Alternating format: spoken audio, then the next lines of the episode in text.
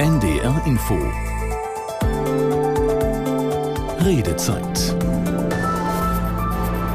Die Redezeit am Dienstagabend, heute mit Gerd Wolf und diesem Thema vernachlässigte Kindermedizin, Wege aus dem Notstand. So haben wir die nächsten knapp 90 Minuten überschrieben.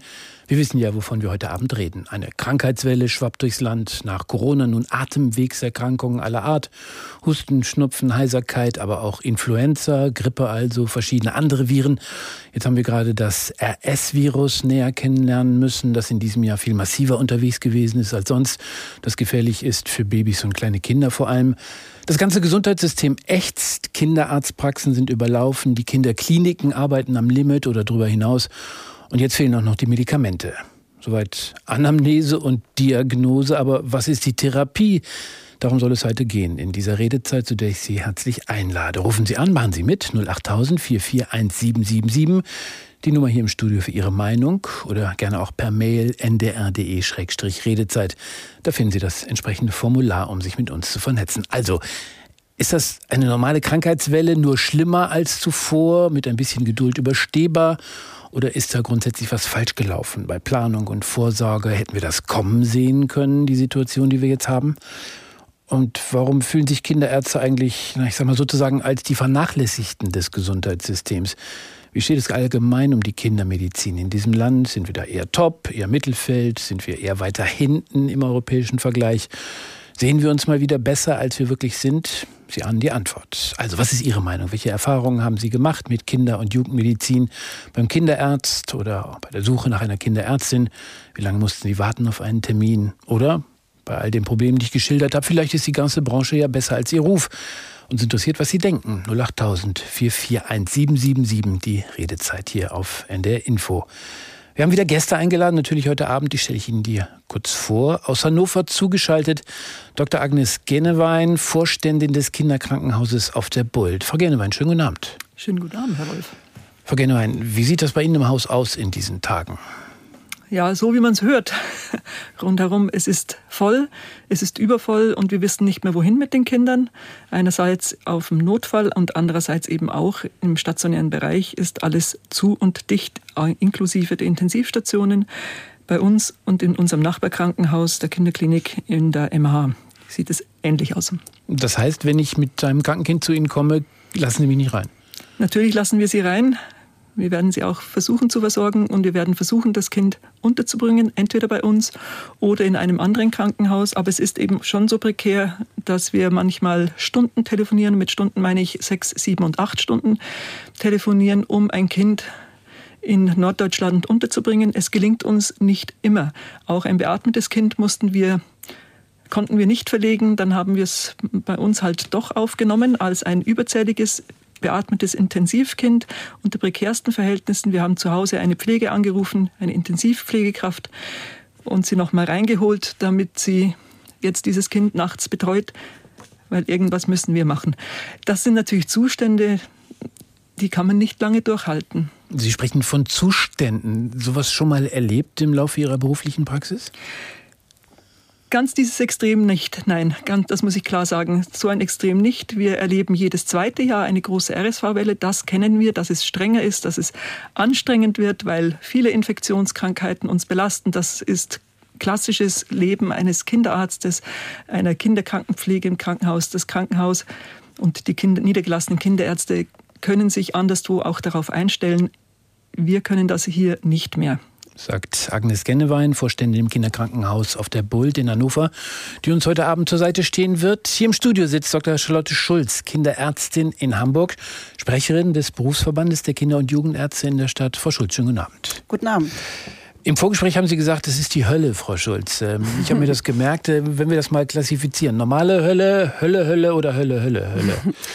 Nun, also wir sind mit einer ähm, enormen Infektwelle seit Mitte, Ende Oktober konfrontiert. Ähm, wie Frau Gennewein gesagt hat, wir kennen das. Also wir kennen das im Winter. Ähm, das hat üblicherweise sein Maximum im Januar, Februar. Ähm, in diesem Jahr ist es eben besonders früh. Seit Mitte, Ende Oktober haben wir sehr, sehr viele kleine, vor allem kleine Kinder, die zum Teil sehr, sehr oft krank werden und zum Teil eben auch sehr schwer krank werden. Und ähm, das ist einfach jetzt ähm, eine Situation, wo tatsächlich die medizinische Versorgung der Kinder und Jugendlichen an die Grenzen stößt.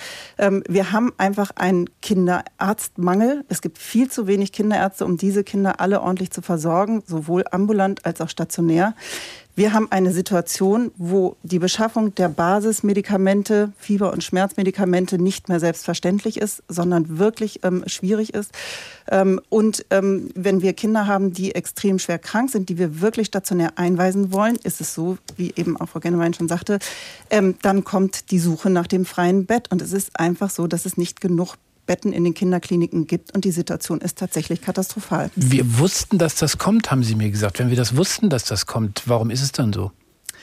Also im Detail, wie ausgeprägt so ein Infektwinter wird, so genau wussten wir das nicht. Wir haben geahnt, dass es ähm, zu vielen Nachholinfekten kommen wird, ähm, die dann ähm, mit einer ähm, sehr ausgeprägten RS-Viruswelle zusammengetroffen sind. Jetzt haben wir in Hamburg zumindest schon deutlich weniger RS-Virusinfektionen. Jetzt haben wir hier ganz klar eine ganz heftige Influenza-Welle. Mhm.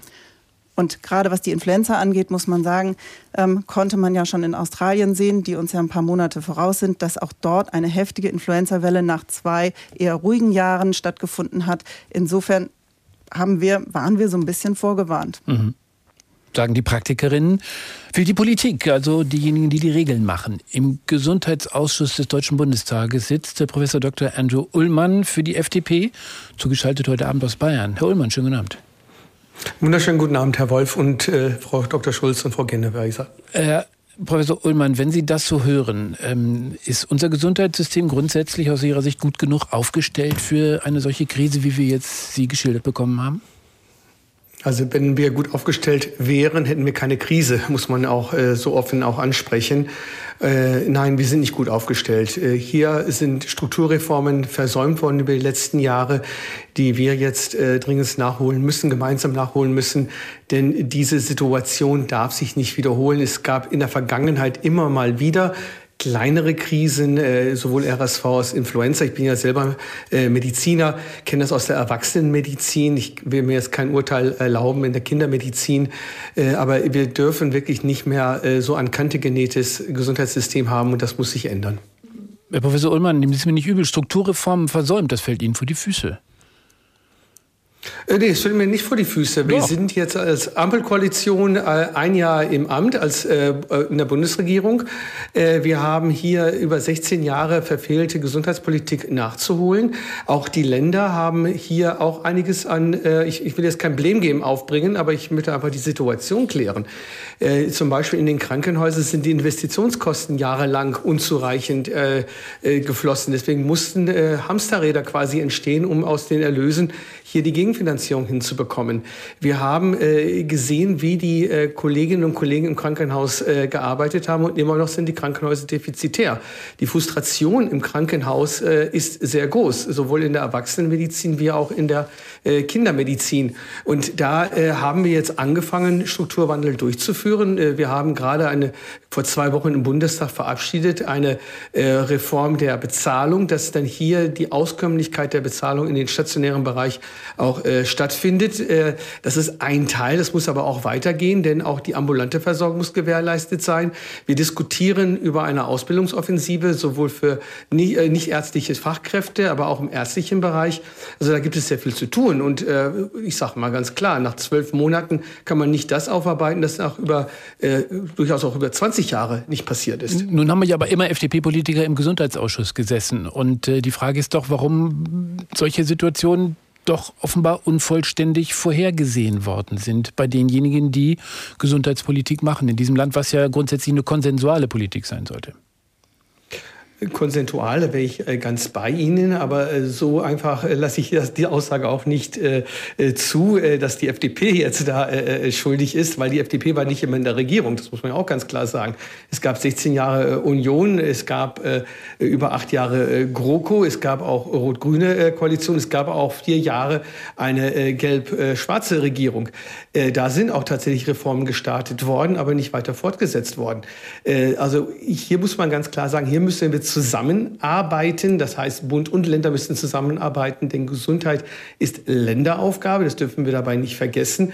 Aber natürlich sieht sich auch der Bund in der Verantwortung, hier auch tätig zu werden. Und das hat auch der äh, Bundesminister für Gesundheit auch gestartet. Hm. Frau Dr. Gennewein, Vorständin im Kinderkrankenhaus auf der Bult in Hannover. Was brauchen wir an Schritten, damit es besser wird? Als allererstes brauchen wir natürlich die finanzielle Sicherheit.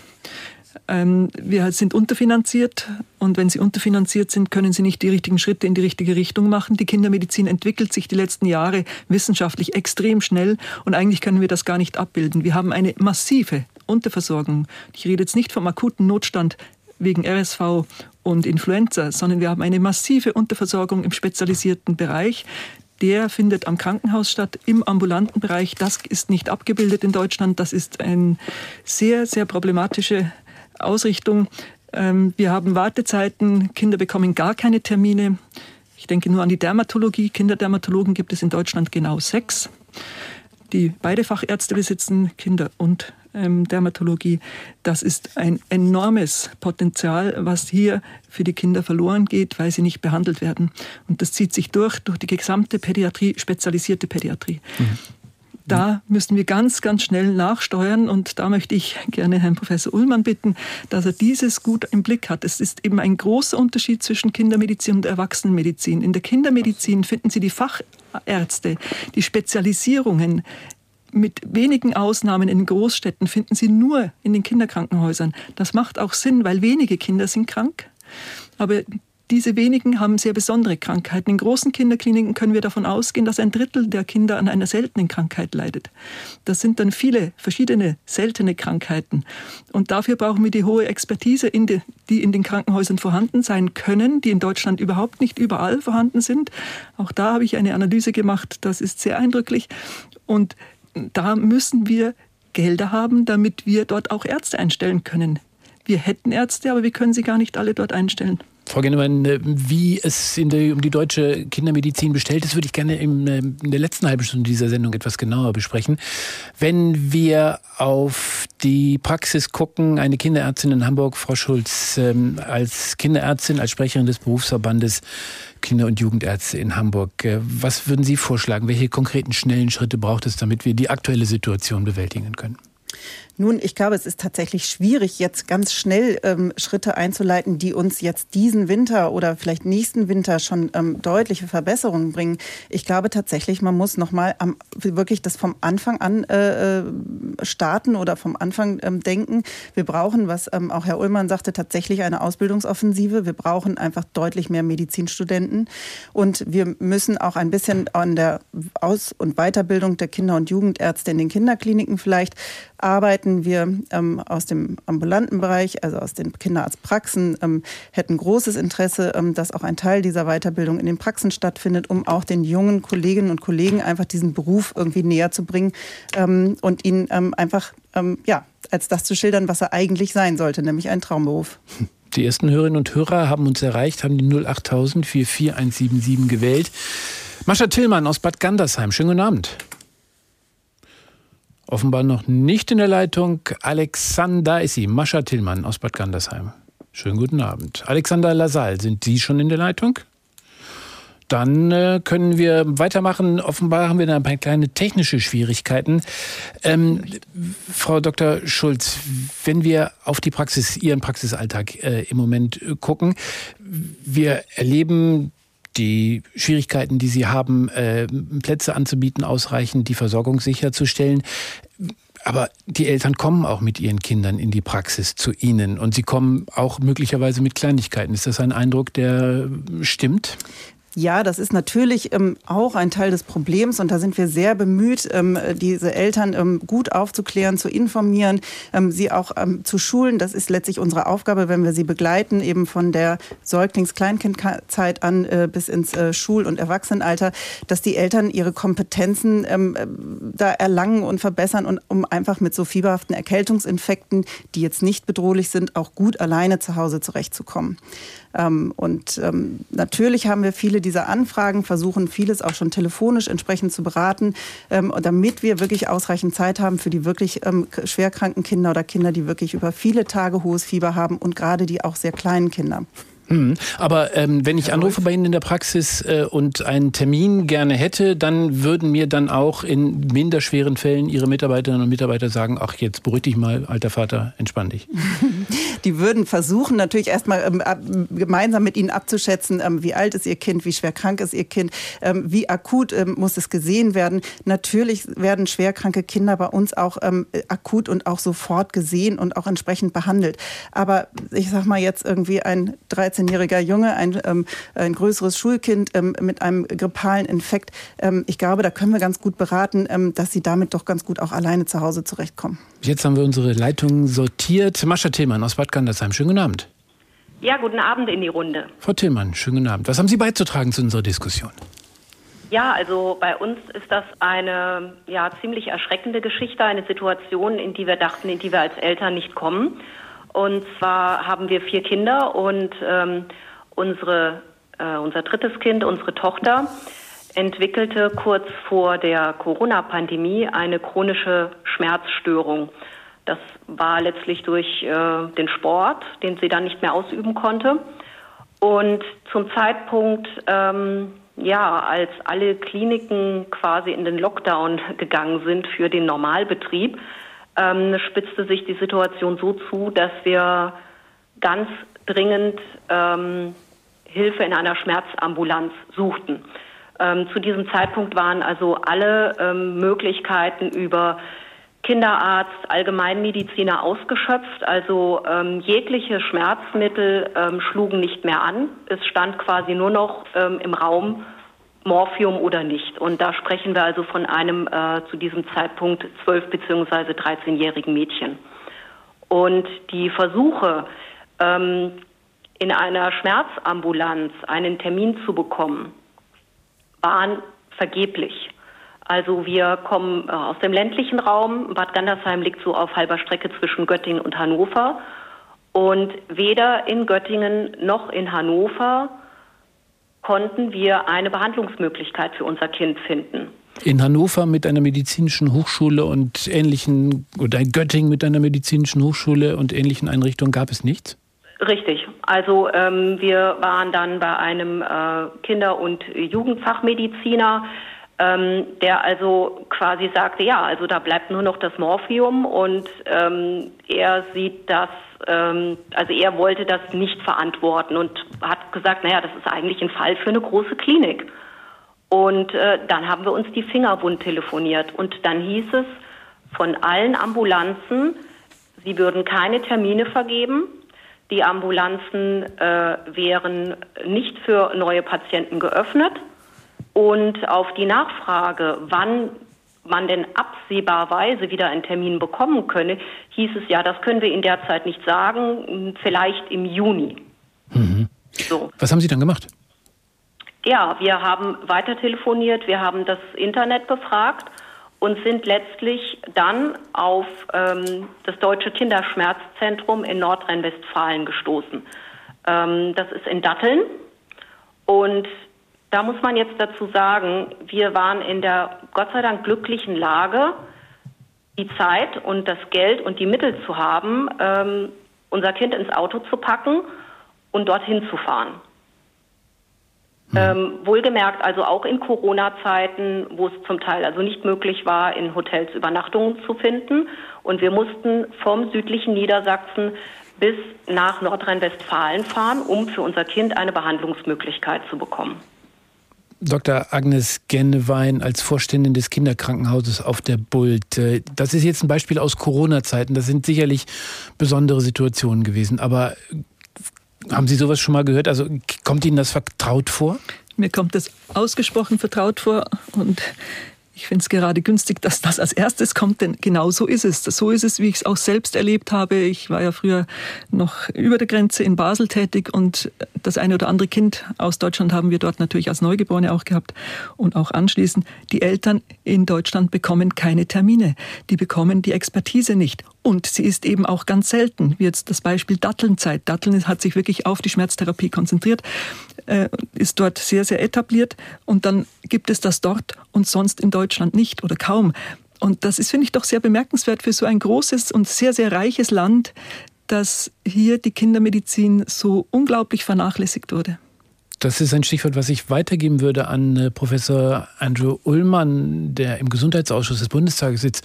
Herr Ullmann, was denken Sie, wenn Sie solch ein, ein Schicksal hören? Was macht das mit Ihnen? Äh, bewegt mich sehr. Das, das ärgert mich auch, ehrlich gesagt. Äh, denn äh, wie, genauso wie die Kollegin gerade auch gesagt hat, wir geben über 400 Milliarden Euro jährlich aus im Gesundheitswesen und wir kriegen es nicht gebacken, Kinder mit seltenen Erkrankungen rechtzeitig zum Spezialisten zu bekommen. Äh, ich kann jetzt über die Krankheit selbst äh, sage ich jetzt wenig, aber es ist offensichtlich eine Spezialbehandlung notwendig. Und äh, hier ist viel zu wenig Wissen über seltene Erkrankungen, was auch die, die Situation eigentlich noch verschlimmert, als allgemein pädiatrische Fälle zu betreuen. Das ist etwas, was wir auch in der Politik unbedingt auch ändern wollen. Die Unterstützung von NAMSE, das ist diese Aktionsgruppe für seltene Erkrankungen aber auch äh, hier, wie können wir die ambulante Versorgung der Pädiatrie gewährleisten. Hier haben wir, äh, das muss noch umgesetzt werden vom Ministerium, gibt es ja auch die Sorge bei jungen Ärztinnen und Ärzten, dass Regresse auch äh, eine Rolle spielen. Auch die Bürokratie, die überbordend ist, äh, nervt viele äh, Kolleginnen und Kollegen in der Pädiatrie, dort tätig zu sein in ambulanten Bereich. Und das sind Punkte, die wir ändern wollen und ändern müssen, weil so kann es natürlich nicht weitergehen, wenn sonst fahren wir das ganze System an die Wand und das kann es nicht sein, wenn wir so viel Geld ausgeben. Wir haben nicht kaputt gespart, wir geben das Geld nur falsch aus und da müssen wir wieder hin, diese Geld dorthin zu bringen, wo es hingehört, und zwar in der Versorgung der Patientinnen und Patienten, egal welchem Alter. Frau Tillmann, ähm, erzählen Sie uns noch eben, wie ist es ausgegangen? Hoffentlich gut. Ja, also ähm, leider hat äh, der erste Aufenthalt noch nicht das gewünschte Ergebnis gebracht, damals in der Klinik. Ähm, da muss man auch ganz klar sagen, wir sind, äh, unsere Tochter hatte dann einige Monate Wartezeit auf einen stationären Therapieplatz dort. Äh, den konnte sie auch wahrnehmen. Ähm, wir sind dann mit vielen Handlungsideen äh, auch nach Hause entlassen worden. Die wurden allerdings konterkariert durch die äh, dann im Winter herrschenden Corona-Einschränkungen.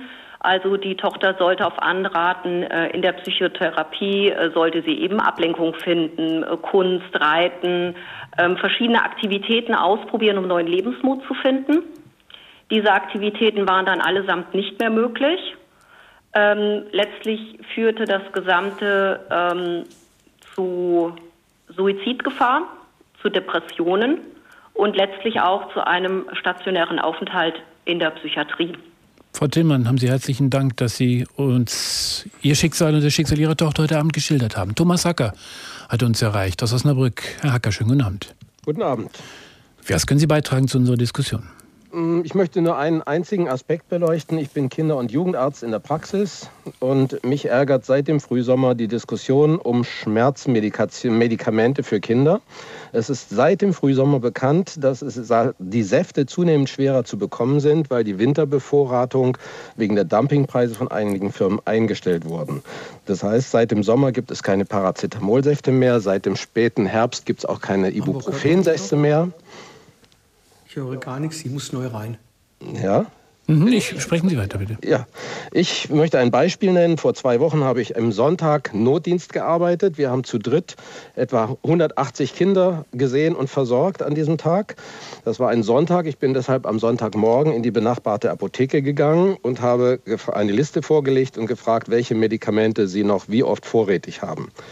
Nach dem Notdienst am Samstag hatte diese Apotheke keinen Ibuprofensaft gegen Schmerzen mehr, keine Ibuprofenzäpfchen für Kinder mehr, keine Paracetamolsäfte gegen Schmerzen, keine Paracetamolzäpfchen mehr für Kinder. Das heißt mit anderen Worten überhaupt keine Medikamente gegen Schmerzen und Fieber. Kein Antibiotikum im Sinne von Amoxicillinsaft für Kinder, kein Cotremsaft. Das heißt, wir mussten auf Antibiotika der Reserve ausweichen, was medizinischer Unsinn ist. Keine Salbutamoltropfen zum Inhalieren für Asthmakinder und so weiter. Es war eine absolute Katastrophe. Wie sollen wir 180 Kinder versorgen, wenn wir keine Medikamente verordnen können? Herr Hacker, herzlichen Dank für Ihre Schilderung. Danach soll es gleich nach den Nachrichten um 21 Uhr gehen. Dann wollen wir in einem weiteren Schwerpunkt diese Sendung besprechen, nämlich den aktuellen Medikamentenmangel, die aktuelle Medikamentenkrise. Rufen Sie uns auch dazu gerne an 08000 441777. Welche Erfahrungen haben Sie gemacht? Decken Sie sich Ihre Erfahrungen mit dem, was Professor Dr. Hacker gerade schildert. Äh, er ist ein niedergelassener Kinderarzt und sagt, dass die Apotheken quasi leer gekauft sind in seinem Umfeld. Darum soll es gehen nach den Nachrichten um 21 Uhr.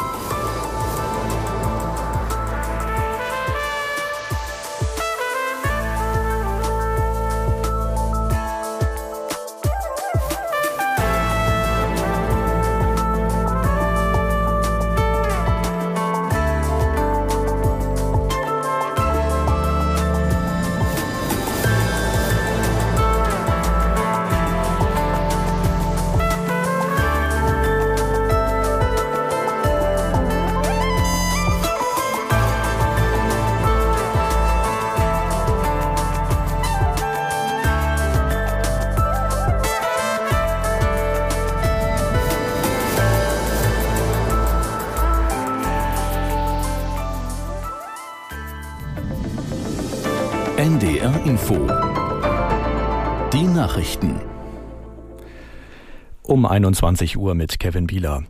Bundesgesundheitsminister Lauterbach will die Preisregeln für Kindermedikamente lockern. Grund sind die seit längerem bestehenden Lieferengpässe. Aus Berlin Dietrich Karl Meurer. Sind zum Beispiel Säfte gegen Fieber nicht lieferbar, sollen Apotheken ab sofort auf teurere Mittel ausweichen können oder auch selbst entsprechende Arzneien zubereiten dürfen. Die Mehrkosten sollen die Krankenkassen übernehmen. Langfristig will Karl Lauterbach auch gegen Lieferprobleme bei patentfreien Medikamenten für Erwachsene vorgehen. So sind derzeit bestimmte Krebsmittel oder Antibiotika knapp, zum Beispiel weil sich der Verkauf in Deutschland wegen des Rabattvertragssystems nicht lohnt. Die EU-Kommission hat deutsche Milliardenhilfen für den angeschlagenen Gasimporteur Uniper endgültig genehmigt. Der Bund darf das Unternehmen mit bis zu 34,5 Milliarden Euro unterstützen, teilten die Wettbewerbshüter mit. Am vergangenen Freitag hatte die Kommission bereits der Verstaatlichung des Unternehmens unter fusions- und kartellrechtlichen Aspekten zugestimmt. In Afghanistan dürfen Frauen nicht mehr in Universitäten. Die islamistischen Taliban haben alle Hochschulen angewiesen, den Zugang zu verbieten. Die Vereinten Nationen äußerten sich besorgt wegen der immer eingeschränkteren Frauenrechte und der schlechten Versorgungslage in Afghanistan. Aus New York Antje Passenheim. UN-Nothilfekoordinator Martin Griffiths erklärte, über eine Million Mädchen im Teenageralter seien aus den Schulen verbannt. Die humanitäre Lage im Land habe sich massiv verschlechtert. Zwei Drittel der Bevölkerung sei auf humanitäre Hilfe angewiesen. Griffiths warnte vor dem harten Wintereinbruch sowie der nächsten Dürre im kommenden Jahr. Er sagte, als wären der schwelende Konflikt Armut, wirtschaftlicher Niedergang und politische Instabilität nicht genug, droht Afghanistan auch noch eine sich verschlimmernde Klimakrise. Das Landgericht Itzehoe hat die ehemalige Sekretärin im KZ Stutthof, Irmgard F., wegen Beihilfe zum Mord in mehr als 10.000 Fällen schuldig gesprochen. Die heute 97-Jährige wurde zu einer Jugendstrafe von zwei Jahren auf Bewährung verurteilt. Aus Itzehoe, Oliver Kring. Der Zentralrat der Juden unterstrich die Bedeutung solcher Verfahren auch nach knapp 80 Jahren. Studien zeigten, dass viele einen Schlussstrich ziehen wollten. Den dürfe es für Mord aber nicht geben, sagte Präsident Schuster. Auch die Nebenkläger begrüßten die Verurteilung. Für die Betroffenen und deren Angehörige sei ein solches Urteil die staatliche Feststellung von Schuld. Das Strafmaß sei dabei nicht relevant, sagte ein Vertreter der über 30 Betroffenen und Angehörigen. Auch die Staatsanwaltschaft unterstrich die Rechtsauffassung, dass Mord nicht verjähren könne. Mit dem heutigen Urteil sei dem Rechnung getragen. Soweit die Meldungen. Das Wetter Norddeutschland verbreitet Regen, im nördlichen Schleswig-Holstein auch länger trocken, 4 bis 9 Grad. In der Nacht weiterhin viel Regen bei Tiefstwerten um 5 Grad. Morgen Auflockerung und an der Nordsee etwas Sonne. Gebietsweise ist es dann noch regnerisch. Höchstwerte 5 bis 8 Grad. Das waren die Nachrichten. NDR Info Redezeit Die Redezeit auf NDR Info. Vernachlässigte Kindermedizin, Wege aus dem Notstand. So haben wir diese Sendung überschrieben. Machen Sie gerne mit, beteiligen Sie uns, beteiligen Sie sich bei uns per Mail. Äh, ndr.de Redezeit ist die Adresse. Schreiben Sie uns gerne Ihre Meinung. Und wir hören mal, was mein Kollege Thomas Sambol an Stimmen hat zusammentragen können zum heutigen Thema. Ich bin jeden Tag glücklich, dass ich zwei gesunde Kinder zu Hause habe und wir aktuell nicht darauf angewiesen sind. Aber das kann sich ja tagtäglich und schlagartig dann auch mal ändern. Und natürlich macht mir das große Sorge. Das geht los bei dem nicht verfügbaren Fiebersaft für Kinder in Apotheken bis hin zu den wirklich ja, nicht haltbaren Zuständen auf den Stationen. Gibt wirklich nichts, ganz wenig. Das ist einfach Katastrophe geworden, ist nicht mehr wie früher. Und wir versuchen uns zu schonen, ganz ehrlich. Also ich möchte gerade nicht in die Klinik. Also mein kleinstes Kind geht extra nicht in den Kindergarten, damit es sich nicht vorab noch ansteckt, jetzt so vor Weihnachten. Macht mir keine Sorgen. Wir sind gesund, wir bleiben gesund und macht mir keine Sorgen. Nein kein Fiebersaft, eben schon angeklungen, Katastrophen. Die Kinder bleiben zu Hause, man soll sich nicht allzu viele Sorgen machen, also ein breites Spektrum. Wie geht es Ihnen damit? Wie gehen Sie mit dieser Krise um? 08000 441777. Wir wollen über den Medikamentenmangel sprechen jetzt. Ich weiß nicht, wie oft dieses Wort Fiebersaft in den vergangenen Wochen gefallen ist, aber es hätte es möglicherweise ganz gute Chancen auf äh, den Begriff des Jahres. Frau Dr. Schulz, Kinderärztin aus Hamburg. Was fehlt alles bei Ihnen, das Sie verschreiben würden, aber nicht geben können? Es ist so, wie der Kollege, der gerade zugeschaltet war, ähm, schon auch aus seinen Erfahrungen im Notdienst berichtet hat. So ist das bei uns tagtäglich. Ähm, es sind ähm, Fiebersäfte oder auch Fieberzäpfchen, die wir ja für die sehr kleinen Kinder anwenden, derzeit gar nicht zu bekommen. Manchmal gibt es plötzlich aus Apotheken eine Rückmeldung, dass dann wieder geringe Bestände geliefert worden seien. Die sind aber innerhalb eines Tages äh, sofort vergriffen. das ist schon ein großes Problem. für die größeren Kinder können wir wir äh, versuchen mit den Eltern zu überlegen, irgendwie je nach Alter, nach ähm, sozusagen Körpergewicht, ob man dann auch von der Erwachsenendosierung irgendwie mal irgendwie eine Tablette teilen kann, die zur Not zermörsern kann, ähm, um da irgendwie äh, einen Weg zu finden. Aber für die Kleinen gibt es eben diese Möglichkeiten nicht und das ist schon wirklich hochproblematisch. Mhm. Thomas Hacker, äh, Kinderarzt aus Osnabrück, äh, weiterhin in der Leitung. Herr Hacker, an Sie nochmal die Frage, wer ist aus Ihrer Sicht verantwortlich für diesen Mangel? Wattverträge, die einen Dumpingpreis verursacht haben von äh, 10 Zäpfchen zu 101,25 Euro. Dafür äh, steigen die Firmen aus, stellen den nicht mehr her. Beim Saft 2,67 Euro. Wenn die Apotheke diesen Saft selber herstellt, für die gleiche Menge nimmt sie zwischen 20 und 30 Euro. Und das tun die Apotheken jetzt, weil sonst nichts mehr zu kriegen ist. Wir werden gebeten, keine Rezepte mehr auszustellen, weil es absoluter Unsinn ist. Wir müssen doch den Eltern was mitgeben ähm, weil die Apotheken nichts mehr haben. Aber die Eltern laufen äh, durch fünf, sechs, sieben, acht Apotheken, bis sie doch noch mal irgendwo was finden. Hm. Welche Lösungen haben Sie jetzt spontan für sich gefunden? Wie machen Sie es? Keine, keine. Wir haben keine Lösung. Wir haben alle Zäpfchen, wir haben die letzten Zäpfchenpackungen für neugeborene Säuglinge, haben wir aufgeteilt und jedem Kind zwei Zäpfchen mitgegeben. Aber wir haben nichts mehr. Mhm. Und äh, ich schreibe weiterhin ein Rezept und die Eltern suchen nach Apotheken, die vielleicht gerade noch wieder etwas geliefert bekommen haben sprechen wir über die Möglichkeiten, die der Bundesgesundheitsminister heute aufgezeichnet hat. Beispielsweise die Kassen sollen nun auch teurere Medikamente bezahlen, sagt er. Ist das ein Weg aus der Krise? Ja, das hätte man im Mai machen sollen, als klar wurde, dass die Winterbevorratung nicht äh, erfüllt wird von den Firmen. Sind äh, alle Firmen bis auf eine einzige ausgestiegen. Nur eine einzige liefert noch äh, Paracetamolsaft und in einer Menge, die nicht mal für ein Bundesland ausreicht. Das hätte man in dem Frühsommer lösen können und nicht jetzt kurz vor Weihnachten. Natürlich muss eine solche Lösung her. Herr Hacker, herzlichen Dank, dass Sie mitgemacht haben. Frau Dr. Genwein als Vorständin einer Kinderklinik. Wir reden ja bei Ihnen nicht nur über verstopfte Nasen und Paracetamol. Haben Sie alles, was Sie brauchen in Ihrer Klinikapotheke? Ja, wir können uns da glücklich schätzen, weil unser Apotheker das im Ausland, nämlich konkret in Österreich, einkauft. Ähm, und damit auch in Hannover da und dort auch noch andere Kinder versorgt. Das sind natürlich höhere Preise, die müssen wir mit dem DIAC, mit den Fallpauschalen dann schon stemmen. Aber was soll's? Wir müssen unsere Kinder behandeln. Und natürlich fahren wir damit ein Defizit ein, weil es die Krankenkassen nicht bezahlen. Und natürlich kaufen die Eltern diese Medikamente, die teureren Medikamente ein, die sie dann eben selbst bezahlen müssen.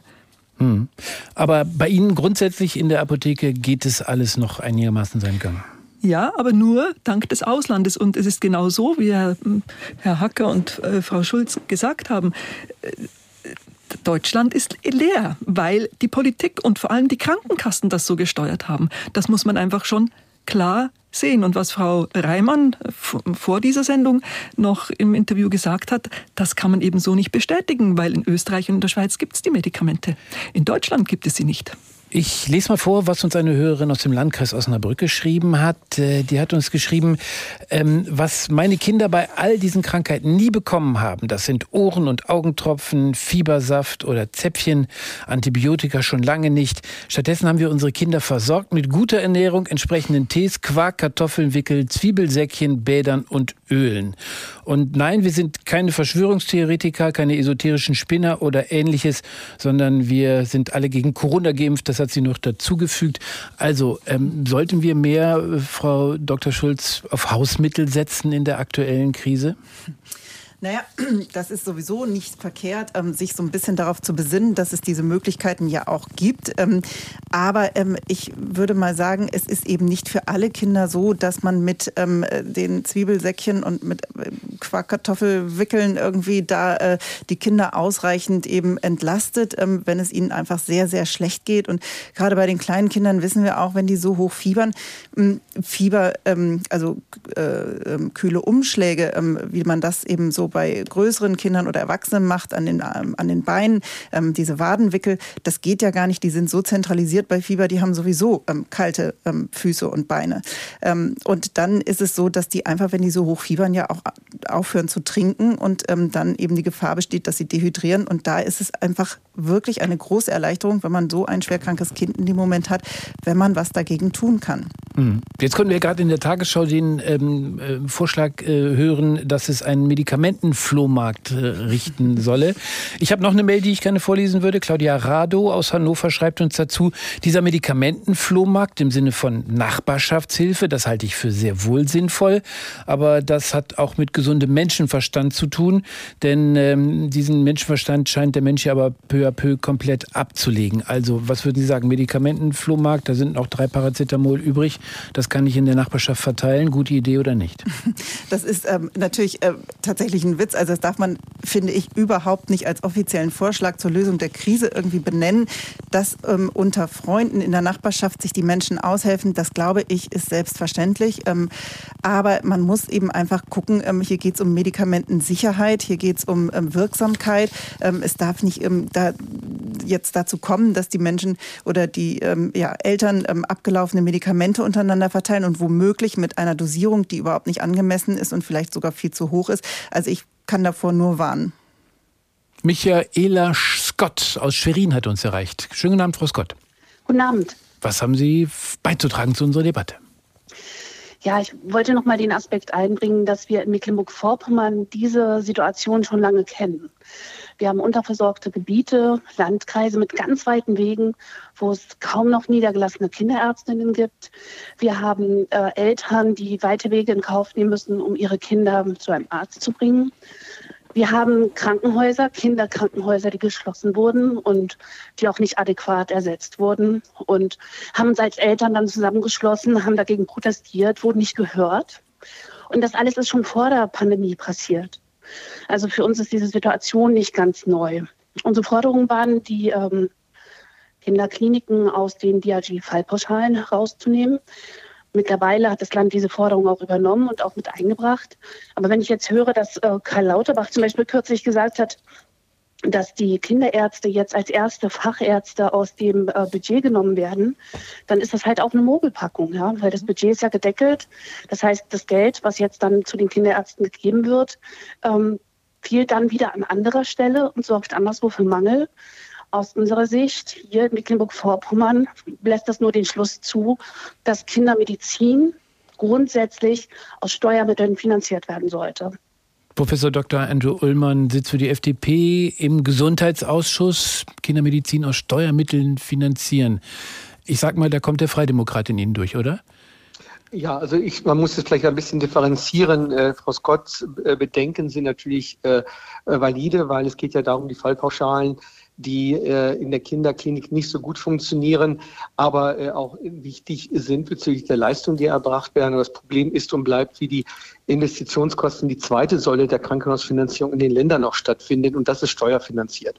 Was aber Herr Lauterbach, was auch die Ampel jetzt äh, gemacht hat, ist tatsächlich das Fallpauschalsystem quasi ausgehebelt, äh, zumindest für die nächsten zwei Jahre, wo äh, die Kinderkliniken äh, das DRG-System zwar im Hintergrund weiter die Statistik führen, aber hier ein, äh, ein, eine Summe bekommen, wie sie 2019 entspricht, mit den entsprechenden Inflationsausgleichen, die natürlich dann auch stattfinden müssen, damit auch diese Sorge, diese äh, Sorge der äh, Ökonomisierung, Überökonomisierung in der Kinderklinik äh, nicht gegeben ist. Ökonom Ökonomisierung ist natürlich etwas Wichtiges. Wir können nicht äh, unendlich Geld ausgeben, wir müssen mit dem Geld natürlich auch gut haushalten. Aber gerade in der Kinder, äh, in der Kinderversorgung müssen wir dafür Sorge tragen, dass auch flächendeckend die Versorgung gewährleistet ist. Und das andere ist bezüglich der Budgetdeckelung, das ist, was ich vorhin meinte, bevor ich aus, aus der Sendung geflogen bin, technisch. Ähm, dass hier äh, die Budgetierung auch äh, nicht mehr gelten sollte bei den niedergelassenen Kinderärztinnen und Ärzte, dass hier keine Regressansprüche genommen wird, wenn da mehr gearbeitet wird. Das ist etwas, wofür wir uns ja in der Ampel gemeinsam eingesetzt haben. Und das, davon gehe ich jetzt aus, wird auch im nächsten Jahr, sprich 2023, auch durchgeführt werden. Für die Pädiatrie in der Klinik wird sie ab 1.1. ja schon Gültigkeit haben. Was können Sie Frau Scott mit auf den Weg geben, die beklagt, dass die Kinderarztversorgung in ihrer Region auf dem Land in der Fläche nicht funktioniert? Hier müssen wir, äh, kurzfristig werde ich keine Lösung bieten können, vor allem nicht als einer, der in Berlin Politik betreibt auf Bundesebene.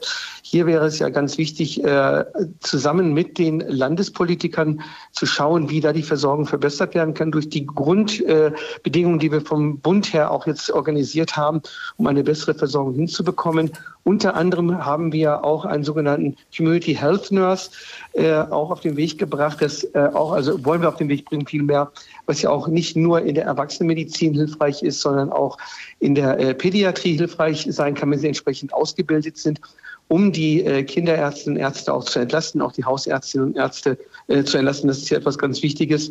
Aber das gehört zur Ehrlichkeit dazu. Unmittelbare Lösungen für jedes Land werden wir nicht hinbekommen ohne der Hilfe der Landesregierungen. Wir haben jetzt zwei Begriffe ähm, mehrfach genannt, die wir vielleicht mal erklären müssen. Der eine ist äh, Fallpauschale, der andere ist Entbudgetierung. Fangen wir mit der Fallpauschale an. Da würde ich mich äh, um Hilfe, an Hilfe wenden äh, von Dr. Agnes Gennewein, der Vorstände des Kinderkrankenhauses auf der Bult in Hannover. Frau Gennewein, Fallpauschale, wenn die wegfallen würde. A, was ist das, diese Fallpauschale? Und B, würde es Ihnen helfen? Wenn sie denn wegfallen würde, ja, das würde möglicherweise helfen. Aber es ist natürlich nicht so, dass es gerade wegfällt und auch nicht so, wie Herr Ullmann jetzt gerade gesagt hat, dass damit das Problem gelöst ist, weil wir stellen auf 2000. Wir stellen auf 2019 ab. Schritt. Ja, Entschuldigung. Mhm. Vielleicht, ähm, wir stellen auf 2019 ab und bereits 2019, so wie es Frau Scott auch erzählt hat, war das System schon nicht mehr, äh, nicht mehr wirklich äh, lebensfähig, sondern 2019 sind die Kinderkliniken schon längstens gestorben gewesen, viele und weitere werden sterben. Und das heißt, weitere schlechtere, noch schlechtere Versorgung für die Kinder, wenn jetzt nicht akut. Und da möchte ich Sie gerne auffordern, Herr Professor Ullmann, wenn wir jetzt nicht akut gegensteuern. Und akut gegensteuern können wir. Das haben wir bei Corona erlebt. In der Erwachsenenmedizin wurde da ganz viel Geld ausgegeben und nicht nur in der Medizin. Zum Beispiel wurden 250, über 250 Millionen für eine Corona-App ausgegeben. Da muss ja. ich Sie schon fragen, wie ist, das, wie ist das möglich, dass wir jetzt akut kein Geld für die Kindermedizin aufbringen, um die akute Notlage zu, zu meistern? sondern jetzt auf 2019 abstellen. Das ist besser als nichts. Und da möchte ich auch Herrn Lauterbach, der hat die Kindermedizin jetzt im Blick, aber es genügt nicht. Wir bräuchten ungefähr vom Budget plus zwei Prozent vom Gesamtbudget des Gesundheitswesens für die Kinder. Dann, glaube ich, kommen wir hin. Ähm, Frau Dr. Gennewein, äh, noch kurz die Bitte, was ist diese Fallpauschale? Kurz bitte. Die Fallpauschale bedeutet, dass wir, dass jede, jede Diagnose und Therapie wird eine, einen Schweregrad zugeordnet. Der Normfall hat einen Schweregrad von 1,0 und dann wird er multipliziert mit einem Landesbasisfallwert das sind rund 3800 Euro im Moment. Und das bekommen wir für den Fall X. Jetzt, wenn der Fall X länger im Krankenhaus ist, dann bekommen wir gleich viel, wenn er kürzer im Krankenhaus ist. Wenn er ganz, ganz kurz im Krankenhaus ist, dann gibt es einen Abschlag. Und wenn er übermäßig lang im Krankenhaus ist, dann gibt es noch einen kleinen, kleineren Zuschlag. Damit ähm, da fallen die Kinder häufig raus aus der guten Finanzierung, weil eben die Vielfalt der Krankheiten groß ist, die Seltenheiten häufig sind und weil die Kinder häufig sehr, die einen Kinder häufig sehr, sehr kurz liegen und andere Kinder wiederum sehr, sehr lange äh, liegen. Und genau dafür ist dieser Fallpauschalenkatalog nicht gut, sondern muss eigentlich viele Normlieger haben, die mitten in der Norm sind. Wenn Sie das hinkriegen, dann ist gut und sonst haben Sie Pech gehabt. Wirklich? Und die Kindermedizin ist einfach teurer, weil sehr, sehr personalintensiv. Vielen Dank. Möglicherweise haben wir gerade einen kleinen Einblick darum bekommen, warum es nicht einfach ist, das System zu reformieren. Frau Scott, äh, hat Ihnen das weitergeholfen? Nein, ehrlich gesagt gar nicht, weil ich höre das natürlich schon seit, seit einigen Jahren auch von der Bundesebene und wir können doch nicht, weil die Landesebene und die schieben das mhm. zurück. Und dieses Framing, dass die Länder die Investitionskosten nicht getragen haben, ähm, das ist ja sehr jung. Das wird jetzt überall kolportiert. Aber letztlich ist es doch so, wir haben Steuermittel, die können wir in die Hand nehmen und dann können wir da helfen. Das haben wir in anderen Fällen auch getan. Und ganz ehrlich, als Mutter von zwei Kindern, die hier seit Wochen zu Hause ist, auf der Suche nach Fiebersaft und Fieberzäpfchen durch die Stadt getingelt ist, erwarte ich das einfach. Ich bin Steuerzahlerin und ich erwarte, dass unsere Kinder adäquat versorgt werden. Und ich erwarte auch, dass das nicht zwischen Land und Bund hin und her geschoben wird. Und im Übrigen, unsere Kinder sind keine Fallzahlen, keine Pauschalen und auch keine Nummern. Und das macht man nämlich. Man klebt den Kindern eine Nummer auf und preist das aus. Was anderes ist DRG nicht. Und das gehört nicht in die Kindermedizin. Frau Scott, vielen Dank, dass Sie heute Abend mitgemacht haben. Helmut Thiele aus Bruchhausen-Filsen hat uns erreicht. Herr Thiele, schönen guten Abend. Schönen guten Abend. Thiele ist mein Name. Oh, das tut mir leid. Kein, kein Problem, aber genau. Und schönen Abend in die Runde. Was können Sie beitragen? Äh, also, ähm, ich habe insgesamt 45 Jahre und davon 20 Jahre im krankenkassenfinanzierten äh, Gesundheitssystem gearbeitet und ähm, ich halte eine Reform für überfällig. Und was ich jetzt auch mitbekommen habe, ähm, ist genau das, was ich auch unterstützen möchte. Äh, ich möchte noch vielleicht was beitragen, ähm, die ähm, im Prinzip die, die unglaubliche Macht äh, von unseren fast 100 gesetzlichen Krankenkassen und auch des GBAs, des gemeinsamen Bundesausschusses, wo auch Krankenkassen und Krankenhausgesellschaft, Ärztevertreter und, und, und äh, vertreten sind. Und ähm, wir haben, ich habe in Bremen einen psychiatrischen Pflegedienst geleitet, der mittlerweile nicht mehr existiert.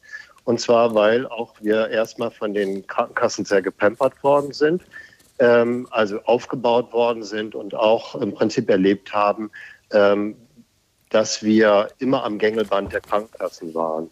Und ähm, wir haben mit verschiedenen Psychiatrieerfahrenen und auch Ärzten in Bremen ähm, ein Konzept, ein Gesamtkonzept erstellt für eine Gesamtversorgung in Bremen ambulant und stationär. Und das ist von der gesamten Politik in Bremen sehr unterstützt worden. Äh, und alle Fraktionen waren äh, ähm, äh, dafür. Aber die Krankenkassen haben im Prinzip, sag ich mal, dieses ganze System äh, verhindert. Warum auch immer. Also uns hm. ist das nicht ganz klar geworden. Wir haben aber festgestellt, dass im Prinzip sei mal dort die Verträge, die wir mit den Krankenkassen hatten, auch letztendlich von den Krankenkassen bestimmt worden sind. Bedeutet mhm. auch, und das geht in die Richtung Fallpauschale, Rabattverträge und, und, und, dass wir, wenn wir diese Verträge nicht genommen haben, haben wir diese Verträge nicht bekommen. Wir konnten als Dienst nicht zugelassen werden. Und auch Vergütungssätze wurden im Prinzip, sage ich mal, dann vorgegeben, friss oder stirb. Ob wir Tarifverträge angeboten haben oder nicht, spielt an der Stelle keine Rolle. Tiede, haben Sie also, herzlichen Dank ja? für die Ausführungen, die, ja. mit denen Sie uns bereichert haben. Ich würde gerne ein Stichwort aufnehmen. Das ist das Stichwort Macht der Krankenkassen und würde da nochmal gerne auf einen Begriff zurückkommen, den wir erklären wollten, nämlich das Thema Entbudgetierung. Die Krankenkassen, ähm, Frau Dr. Schulz, achten natürlich massiv darauf, dass äh, mit ihrem Geld gehaushaltet wird. Ähm, ja, auf die Krankenkassen zurückgeht die Budgetierung für die Ärzte. Vielleicht können Sie, Frau Dr. Schulz, kurz erklären, was das bedeutet, Budgetierung und was bedeuten würde, wenn Kinderärzte entbudgetiert würden? Naja, es bedeutet, dass ein Teil unseres Honorars, was wir mit der Versorgung der gesetzlich versicherten ähm, Patienten ähm, erzielen, ähm, das ähm, betrifft die Patienten, die wir mit ihren akuten Erkrankungen versorgen, ähm, dass wir dafür nicht 100 ähm, Prozent der Leistungen bezahlt bekommen, sondern in Hamburg ist das jetzt in den letzten Jahren im Schnitt so gewesen, dass wir etwa 80 Prozent der Leistungen, die wir zu 100 Prozent erbracht haben, nur bezahlt bekommen haben. Das heißt, das System ist einfach auf auch eine große Masse ausgelegt. Ähm, das ist auch etwas, was einfach problematisch ist in der Kindermedizin. Wir brauchen Zeit für die Kinder. Ähm, es ist ähm, in anderen Fachbereichen vielleicht eher möglich, im Fünf-Minuten-Takt die Patienten zu sehen. Das funktioniert bei uns so nicht. Wenn das Budget aufgehoben werden würde, sprich wenn wir wieder alle Leistungen, die wir erbringen, voll bezahlt bekämen, ähm, dann ist es ja auch so, das muss man ganz klar sagen, in Zeiten wie diesen, wenn wir jetzt noch mal einen Schlag zulegen und sagen, wir machen jetzt auch Samstagssprechstunde, um die alle irgendwie noch zu versorgen und wir hängen jeden Tag noch zwei Stunden dran und ähm, ähm, arbeiten das hier mit vereinten Kräften ab und dann würden wir auch alles bezahlt bekommen. Aber so muss man sagen, ist im Grunde Mitte Dezember das Budget für dieses Quartal ähm, äh, verbraucht. Ich könnte jetzt meine Tür zumachen. Tue ich natürlich nicht. Ja, aber so ist es eben vielleicht zu verstehen. Mhm. Ähm, als Gesundheitspolitiker, Herr Dr. Ullmann, äh, ist Endbudgetierung bezahlbar? Da ist er weg. Technische Schwierigkeiten. Ähm, das ist doof, äh, da kriegen wir diese Frage vorerst nicht beantwortet. Vielleicht ist jetzt besser? Da ist, da ist er wieder. Herr Dr. Ja, Ullmann, also ist Endbudgetierung finanzierbar? Ich laufe hier gerade Paralleltechnik. Einen Moment. Ja. So, jetzt machen wir es wieder besser. Äh, die Antwort ist ja. Äh, das ist ja das, was wir im Koalitionsvertrag festgelegt haben. Und es muss jetzt auch umgesetzt werden. Wir haben äh, das, die hausärztliche Versorgung, wollen wir entbudgetieren, steht es im Koalitionsvertrag. Hausärztliche Versorgung ist nicht nur Erwachsene-Medizin, sondern auch Kindermedizin. Und äh, das muss jetzt auch umgesetzt werden. Das ist etwas, was ich auch wieder nach Berlin mitnehme, dass wir das dringend machen. Ähnlich wie wir das ja auch äh, in der Pädiatrie oder stationären Pädiatrie jetzt gemacht haben, wo DRGs ausgesetzt werden und sogar über 270 Millionen Euro noch in die Hand genommen wird. Aber wenn wir die Kinderärzte entbudgetieren, dann kommen die Augenärzte und dann kommen die Ohrenärzte und machen das, möchten das auch. Ich wäre sogar dafür. Ich, ich wäre sogar dafür, dass die Fachärzte entbudgetiert werden. Das konnten wir im Koalitionsvertrag nicht äh, äh, erreichen, aber äh, das ist, gehört zur Ehrlichkeit dazu. Wenn wir mehr Ambulantisierung wollen, äh, müssen auch diese Leistungen auch bezahlt werden. Gut. Ich würde das gerne ergänzen wollen zur Entbudgetierung bei den Kinderärzten. Denn die Kindergesundheit bringt volkswirtschaftlich ganz, ganz viel. Und da ist, unterscheidet sich die Kindermedizin, die Kindergesundheitsvorsorge und eben auch die Kindermedizin wesentlich von der Erwachsenenmedizin, wenn wir das für unsere Gesellschaft betrachten. Denn wenn ich gesunde Kinder habe, sind sie a. bildungsfähiger, als wenn ich kranke Kinder habe. Sie werden also eher eine Ausbildung machen, Schulabschluss, Ausbildung machen und sie werden wieder positiv in unser Bruttosozialprodukt ein, eingepreist werden können. Das heißt, sie tragen einen Beitrag zu unserer Gesellschaft bei. Und deswegen ist es besonders sinnvoll, Kindergesundheit zu fördern und kranke Kinder zu behandeln, rechtzeitig, frühzeitig, damit eben nicht bleibende Schäden ähm, vorkommen, damit es eben nicht zu einer psychiatrischen Anschlusserkrankung kommt, wie die erste mit ähm, die erste Hörerin erzählt hat. Das Kind ist wegen einer Überbelastung in eine Schmerztherapie gekommen, in eine Schmerzsymptomatik gekommen, konnte dann keine, lange keine Therapie bekommen, konnte dann auch wegen des Lockdowns keine weiteren Maßnahmen bekommen und ist dann in einen Suizid hineingesteuert, in schwerste Psyche, psychische Belastung hineingesteuert. Das genau ist das, was wir laufend erleben. Mhm. Und da müssen wir vorsichtig sein und deswegen glaube ich, sollten wir die Kindermedizin anders betrachten. Wir wissen aus Studien aus den USA und aus Großbritannien, dass der Return on Investment, also das, was der Gesellschaft dann wiedergegeben wird, im Kleinkindesalter 1 zu 16 sein kann. Das sind doch große Hebel. Das ist im Erwachsenen nicht mehr so. Aber im Kleinkindesalter, im Kindesalter sind das große Hebel. Und deswegen ist es so unglaublich wichtig, dass wir hier, so wie es Frau Scott auch gesagt hat, anders die herangehen als in der Erwachsenenmedizin. Ich möchte Herrn Ullmann unbedingt dazu auffordern und bemühen, vielleicht überlegen Sie sich das, ob hier nicht andere Maßstäbe angesetzt werden müssen, damit wir Kinder bestens behandeln können, gute Gesundheit vorhalten und dann eben auch die Kinder wieder bildungsfähig machen. Sagt Agnes Gennewein, Vorständin des Kinderkrankenhauses auf der Bult in Hannover. Ähm, äh, Professor Ullmann, gleich ähm, nehme ich Sie nochmal dran. Ich würde gerne auf einen anderen Punkt nochmal zu sprechen kommen, bis zu den Nachrichten um halb, den wir bislang noch nicht besprochen haben. Kinder sollen gut und ordentlich behandelt werden. Dafür braucht es Kinderärztinnen und Kinderärzte. Wir haben nicht genug. Warum augenscheinlich haben wir nicht genug Kinderärzte. Diese Frage würde ich richten an ähm, Dr. Charlotte Schulz, die Sprecherin äh, des Hamburger Berufsverbandes der Kinder- und Jugendärzte. Gerade auf dem Land haben wir schon gehört, fehlen sie insbesondere. Ja, also ich glaube, das sind ähm, zwei verschiedene Aspekte. Wir haben tatsächlich in den Flächenländern ähm, äh, tatsächlich eine geringere Arztdichte. Wir haben dort viele Kinderärzte, die in äh, den Ruhestand gehen und deren ähm, Kinderarztsitze nicht nachbesetzt werden. Das ist ein ganz großes Problem. Das ist auf der einen Seite so, weil einfach das muss man schon sagen, das Berufsbild des ähm, niedergelassenen Kinderarztes auch nicht mehr attraktiv genug ist für unsere gut ausgebildeten mit 30-jährigen Kolleginnen und Kollegen. Also es ist eine enorme Arbeitsbelastung, es ist eine überbordende Bürokratie. Ähm, wir brauchen Zeit, wir brauchen viel mehr Zeit für die Kinder und wir brauchen auch ein angemessenes Honorar. Und solange, glaube ich, diese Gegebenheiten nicht da sind, ist es einfach schwierig, da auch die Nachfolger zu finden. Auf der anderen Seite haben wir aber auch ähm, einfach ein, ähm, eine deutliche Ausweitung unseres Leistungsspektrums. Also ich glaube, wir brauchen einfach auch grundsätzlich eine neue Bedarfsplanung. Ähm, wir haben mehr Vorsorgen, wir haben mehr Impfungen. Ähm, wir haben gehört gerade eben, dass es eben die hochspezialisierten Ambulanzen gibt in den Kliniken, die aber auch Terminknappheit haben. Das heißt, wir behandeln ja auch viele chronisch kranke Kinder, ähm, die dann ähm, vielleicht einmal im Quartal in die oder vielleicht einmal alle halbe Jahr in die Hochschulambulanz ähm, gehen. Ähm, bei uns mit in den Praxen. Wir haben eine Ausweitung der Sozialmedizin.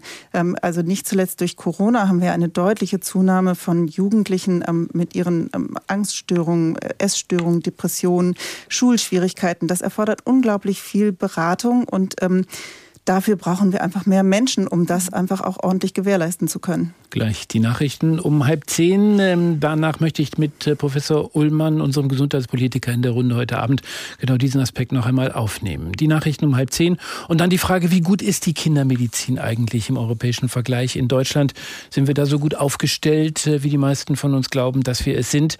Auch da interessieren uns am Ende Ihre Erfahrungen. Rufen Sie an 08000 441777.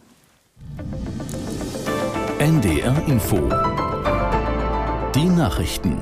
Um 21.30 Uhr mit Kevin Bieler. Der Spitzenverband der gesetzlichen Krankenversicherungen kritisiert die geplanten Änderungen bei Preisregeln für Arzneimittel. Die Vorstandsvorsitzende Pfeiffer sagte, für bestimmte Kindermedikamente den Festbetrag pauschal um 50 Prozent zu erhöhen, sei ein Weihnachtsgeschenk für die Pharmaunternehmen. Pfeiffer forderte einen Medikamentengipfel, um über Lieferengpässe zu sprechen. Die Pharmabranche begrüßte dagegen die Pläne von Gesundheitsminister Lauterbach. Der Minister habe endlich erkannt, dass das Hauptsache Billigprinzip die Versorgung destabilisiert habe und zu Engpässen führe. Umweltverbände haben die Einigung zwischen Hamburg, Schleswig-Holstein und Niedersachsen zum Schlick aus der Elbe begrüßt. So blieben sensible Bereiche am Rand des Weltnaturerbes Wattenmeer von toxischem Haferschlick verschont, hieß es in einer gemeinsamen Stellungnahme von WWF, NABU und BUND. Vertreter der drei norddeutschen Bundesländer hatten sich heute darauf verständigt, den Elbschlick vorübergehend vor Helgoland zu verklappen. Über eine dauerhafte Lösung muss noch verhandelt werden. Im sogenannten Stutthof-Prozess hat die große Jugendkammer des Landgerichts Itzehoe eine heute 97-Jährige wegen Beihilfe zum Mord in tausenden Fällen zu einer Jugendstrafe von zwei Jahren auf Bewährung verurteilt. Das Gericht folgte damit der Forderung der Staatsanwaltschaft. Aus der NDR Nachrichtenredaktion Konstanze Semidey. Die Frau hatte in den Jahren 1943 bis 45 als Schreibkraft für den Kommandanten im Konzentrationslager Stutthof bei Danzig gearbeitet. Sie hat nach Ansicht des Gerichts geholfen, tausende Gefangene im Lager systematisch zu töten. Betroffen waren laut Anklage vor allem jüdische Gefangene, polnische Partisanen und sowjetische Kriegsgefangene. Weil die Angeklagte zur Tatzeit minderjährig war, wurde sie nach Jugendstrafrecht verurteilt. Für Aufsehen hatte zum Prozessauftakt die Flucht der Angeklagten in einem Taxi gesorgt. Sie wurde wenig später gefasst und kam vorübergehend in Untersuchungshaft. In Argentiniens Hauptstadt Buenos Aires bejubeln zahllose Menschen die Fußballweltmeister um Mannschaftskapitän Messi. Weil die Straßen zu voll waren, hatten die Spieler ihren Bus verlassen und flogen mit Hubschraubern über die Fans hinweg. Aus Buenos Aires Anne Herberg. Ein ganzes Land im hellblau-weißen Freudentaumel. Es ist eine Mega-Party, die gerade auf den Straßen von Buenos Aires stattfindet, zu Ehren der frisch gebackenen Weltmeister. Laut Medienberichten sind rund vier Millionen Menschen unterwegs, um Messi und der Scalonetta, dem Team um Trainer Scaloni, Gracias zu sagen. Danke für diesen WM-Titel, auf den sie hier am Rio de la Plata 36 Jahre lang gewartet haben. Umso euphorischer jetzt die Freude. Die argentinische Nationalmannschaft war bei ihrer Rückkehr aus Katar mitten in der Nacht in Argentinien gelandet und legte eine kurze Pause am Trainingszentrum Stadtzentrum nahe dem Flughafen ein. Das Wetter Norddeutschland verbreitet Regen, im nördlichen Schleswig-Holstein auch länger trocken 4 bis 9 Grad.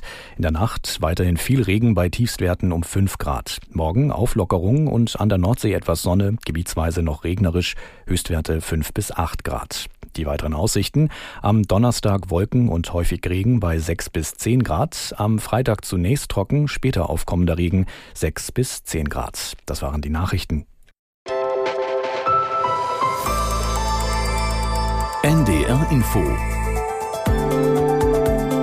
Redezeit Willkommen zurück zur Redezeit. Es soll in der letzten halben Stunde vor allem um die Qualität der Versorgung in deutschen Kinderkliniken gehen und bei den deutschen Kinderärztinnen und Ärzten in dieser letzten halben Stunde. Aber ich würde gerne noch einmal zurückkommen auf einen Aspekt, den wir kurz vor den Nachrichten besprochen haben und hatte versprochen, unseren Gesundheitspolitiker Herrn Dr. Ullmann noch einmal mit in die Runde aufzunehmen. Herr Dr. Ullmann, was kann man tun gegen einen Ärztemangel, Kinderärztemangel, äh, insbesondere auf dem Land? Das werden wir so schnell äh, nicht lösen. Auch eine Landarztquote wird das Problem äh, nicht lösen, äh, sondern wir müssen sehen, dass die Berufe, in der die jungen Ärztinnen und Ärzte sich in, als Fachärzte weiterbilden, auch lukrativ sind. Das ist sowohl die ambulante wie auch die stationäre Versorgung. Äh, und dann äh, müsste das auch funktionieren. Ich denke, einfach zu sagen, wir brauchen jetzt eine Preiserhöhung, dass die Ärztinnen und Ärzte mehr Geld verdienen, ist, glaube ich, zu kurz gesprungen. Ist, glaube ich, die Arbeitsbedingungen hier ganz wichtig. Und das ist auch angesprochen worden, zum Beispiel überbordende Bürokratie. Da werden die Arbeitszeiten zum Teil 20 Prozent davon nur für Bürokratie aufgewandt, äh, um unnötige oder überbordende, sage ich mal, Dokumentationsaufgaben nachzugehen. Äh, das ist etwas in jedem Fachbereich äh, so. Aber hier hat die Frau äh, Genwein, da wollte ich unbedingt zustimmen, die Pädiatrie ist etwas anderes, weil das sind junge Menschen, die wir äh, auch äh, gesund haben wollen.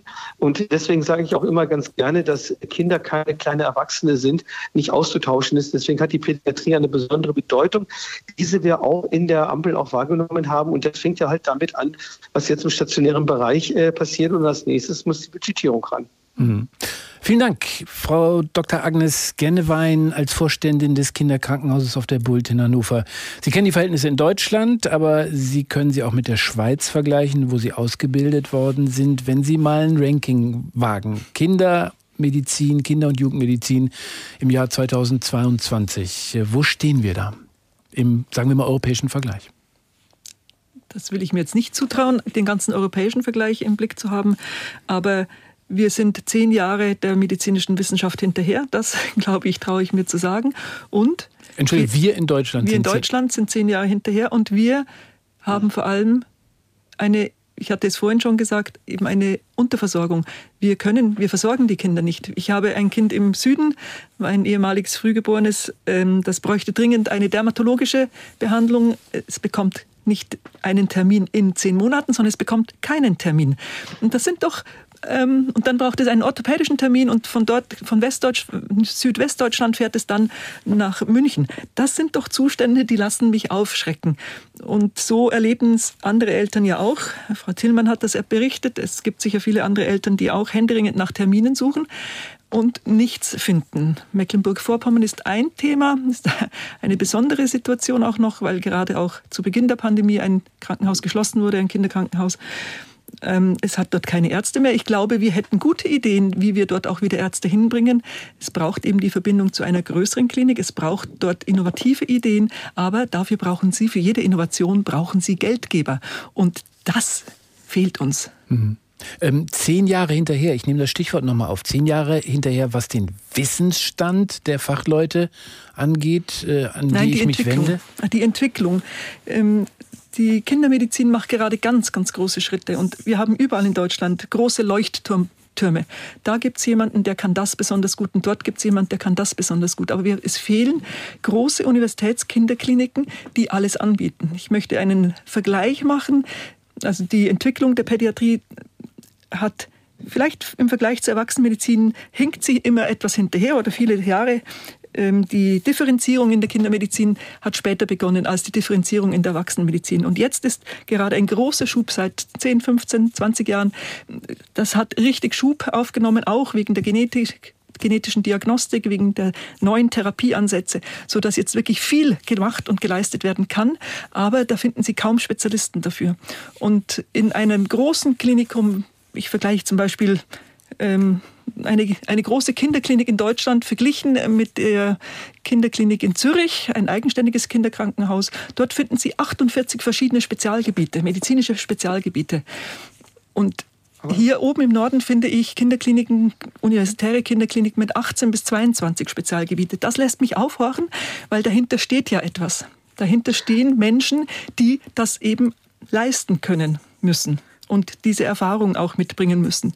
Kindermedizin ist sehr, sehr vernetzt und so schaffen wir es, das Kind über ähm, ja, gut, unsere, gut zu behandeln. Unsere Kindermediziner sind wahnsinnig engagiert hier oben und auch die Kinderkrankenpflege, die wir hier nicht vergessen dürfen, unglaublich engagiert.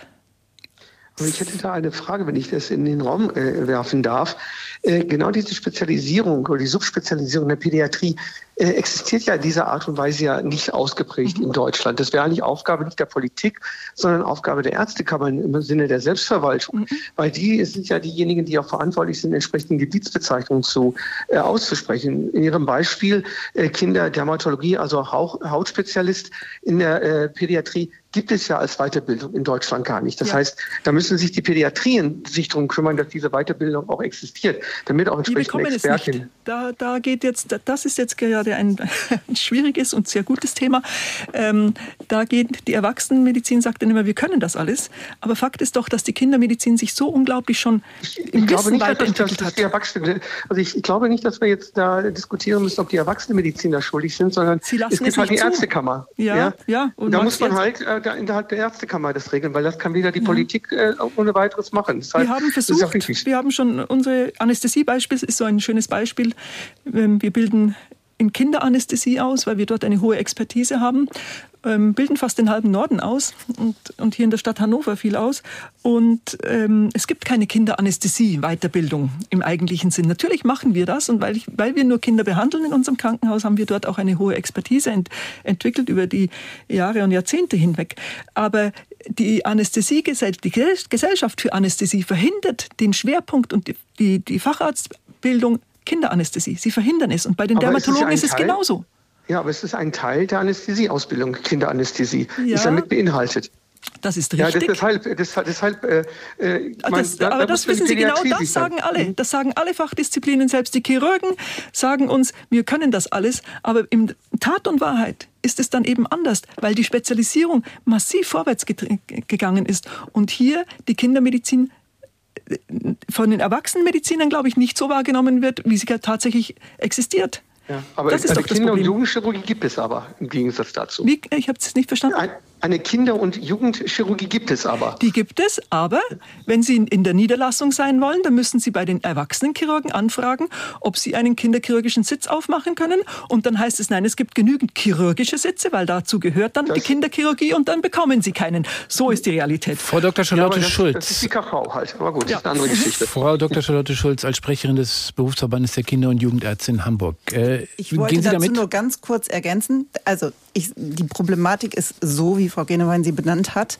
Ähm, und ich glaube, ähm, es werden durchaus viele Spezialisten ausgebildet. Es fehlt vielleicht einfach auch das Geld für die entsprechenden Ambulanzen, mhm. um die dann alle auch an ihren, an diesen Stellen entsprechend äh, sozusagen besetzen, zu besetzen. Aber das ist der eine Punkt. Ich glaube, wir dürfen auch nicht aus dem Blick verlieren, dass wir auch ähm, tatsächlich einen Beruf inzwischen gegen die Wand gefahren haben. Und das sind die Kinder und äh, Schwestern und die Kinder, also Kinderkrankenschwestern und Kinderpfleger. Denn also sehr zu unserem großen Bedauern ist diese Ausbildung ja jetzt dieser generalisierten Ausbildung ähm, äh, zugeordnet worden. Es gibt keine spezialisierte Ausbildung mehr. Und genauso wie es im ärztlichen Bereich so wichtig ist, dass wir eine Spezialisierung haben und dass es eben nicht so ist, dass man einfach mit einem chirurgischen Facharzt auch Kinderchirurg äh, chirurgisch tätig sein kann, das genauso wenig kann man eigentlich mit einer generalisierten Ausbildung irgendwie im Kinderpflegebereich wirklich ähm, spezialisiert und hochspezialisiert tätig sein. Und das ist einfach auch nochmal ein ganz wichtiger Punkt. Das ist sehr, sehr bedauerlich und wäre uns ein sehr großes Anliegen, wenn das nochmal aufgenommen würde. Ja, da kann ich, das kann ich nur unterstützen. Wir brauchen ein halbes bis ein Jahr, bis wir eine Krankenpflege in die Kinderkrankenpflege eingeführt haben. Manchmal sogar zwei Jahre, bis wir auch ein Neugeborenes pflegen kann. Das sind wirklich andere Dinge. Und die, äh, wenn ich die praktische Ausbildung der Generalistik höre, dass die im Kinderbereich auch im Kindergarten gemacht werden kann, dann graut mir, dann verstehe, also dann verstehe ich, wenn die Politik meint, dass Kinder Betreuung gleich Kinderkrankenpflege ist, dann verstehe ich das, aber dann hat sie eben etwas ganz Wichtiges noch nicht begriffen.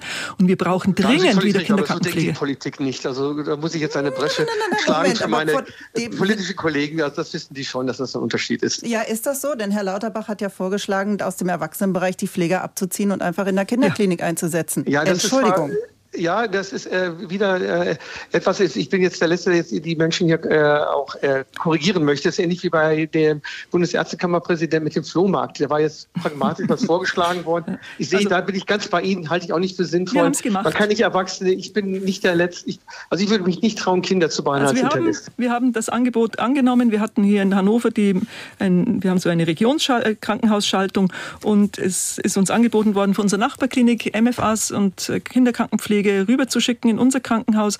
Wir haben sie ähm, in die, dort, wo man administrative Aufgaben übernehmen kann oder mal eine Überwachung übernehmen kann, dort haben wir sie hingestellt und das mal leisten sie gut und tapfer, aber die Betreuung natürlich von Kindern Ersatz. funktioniert nicht. Mhm. Das ist ja kein Ersatz dafür, sondern es ist nur eine ergänzende Hilfe. Wir sind jetzt gerade froh, wir sind gerade sehr, sehr froh um diese Angebote, die uns gemacht werden aus ja, der Erwachsenenmedizin, weil wir es einfach vom Manpower und weil wir natürlich auch sehr viel Krankheitsausfälle haben, ähm, nicht mehr schaffen. Aber wir können sie natürlich überhaupt nicht überall einsetzen, sondern ja, ein bisschen, bisschen mehr als Sekretärin. Der Gedanke dahinter war, glaube ich mal, und das finde ich auch äh, gut in einer Krisensituation pragmatisch mhm. äh, an die Sache ranzugehen. Und dann muss natürlich auch langfristig auch eine andere Lösung geschaffen werden. Da bin ich da ganz bei Ihnen. Vielen Dank für diese engagierte ähm, Diskussion. Ich würde gerne auf einen Punkt nochmal zurückkommen, der mich dazu gebracht hat, überhaupt diese halbe Stunde mit dem Thema Qualität in, der deutschen, in den deutschen Kinderkrankenhäusern aufzugreifen. Ich habe ein Zitat gefunden vom leitenden Oberarzt der Kinderintensivmedizin an der Medizinischen Hochschule in Hannover. Und äh, dieser Arzt sagt, Kinder müssen sterben, weil wir sie nicht mehr versorgen können. So schreibt es der leitende mhm. Oberarzt der Kinderintensivmedizin. Das ist ziemlich starker Tobak, wie ich finde. Das klingt nach dritter Welt oder nach globalem Süden. Ähm, Frage in die Runde. Sind wir dritte Welt? Ich fange an bei Frau Dr. Charlotte Schulz, der Hamburger Kinderärztin. Naja, also in diesen Zeiten ähm, ist es ja so, wenn wir ähm, in den Kinderarztpraxen ähm, an unsere Grenzen kommen. Und ich muss sagen, wir behandeln inzwischen wirklich viel, viel mehr Kinder ambulant bis zu einer Grenze, wo wir schon lange vor fünf Jahren Kinder ähm, stationär eingewiesen hätten. Wenn wir aber an einen Punkt kommen, weil Kinder sauerstoffbedürftig sind oder weil sie so exekiert sind, dass sie eine Infusion benötigen, ähm, dass wir sie stationär einweisen müssen, dann ähm, ist das ein Riesenproblem. Und ich hatte gerade letzte Woche auch eine Erfahrung mit einem elf Monate alten Kind, ähm, hatte sich letztendlich herausgestellt, er hatte eine Influenza und ähm, war war ähm, so entkräftet und dehydriert, ähm, dass ich ähm, dieses Kind ähm, stationär eingewiesen habe. Und wir könnten es uns leicht machen, das nächstgelegene Krankenhaus, ähm, äh, die, die, die Eltern da hinschicken. Das tun wir natürlich nicht, sondern wir telefonieren vorher alle Kinderkliniken ab, ähm, wo noch ein freies Bett zu haben ist. Und es war tatsächlich an, am anderen Ende der Stadt ein freies Bett, was uns zugesagt wurde für dieses Kind. Am nächsten Tag saß dieses Kind, also am nächsten Tag, äh, inzwischen saß es, es konnte wieder sitzen, das war vorher gar nicht möglich, ähm, das Kind wieder vor mir. Und ähm, äh, die Mutter ähm, völlig irgendwie, ähm, die, die war fix und fertig. Und ich war auch wirklich sehr erstaunt. Ähm, und sie sagte mir, sie sei am Ende nicht stationär aufgenommen worden, weil es tatsächlich Kinder gegeben habe, die noch hm. bedürftiger und kränker waren für diesen Platz. Und da wurde mir ehrlich gesagt wirklich ziemlich mulmig.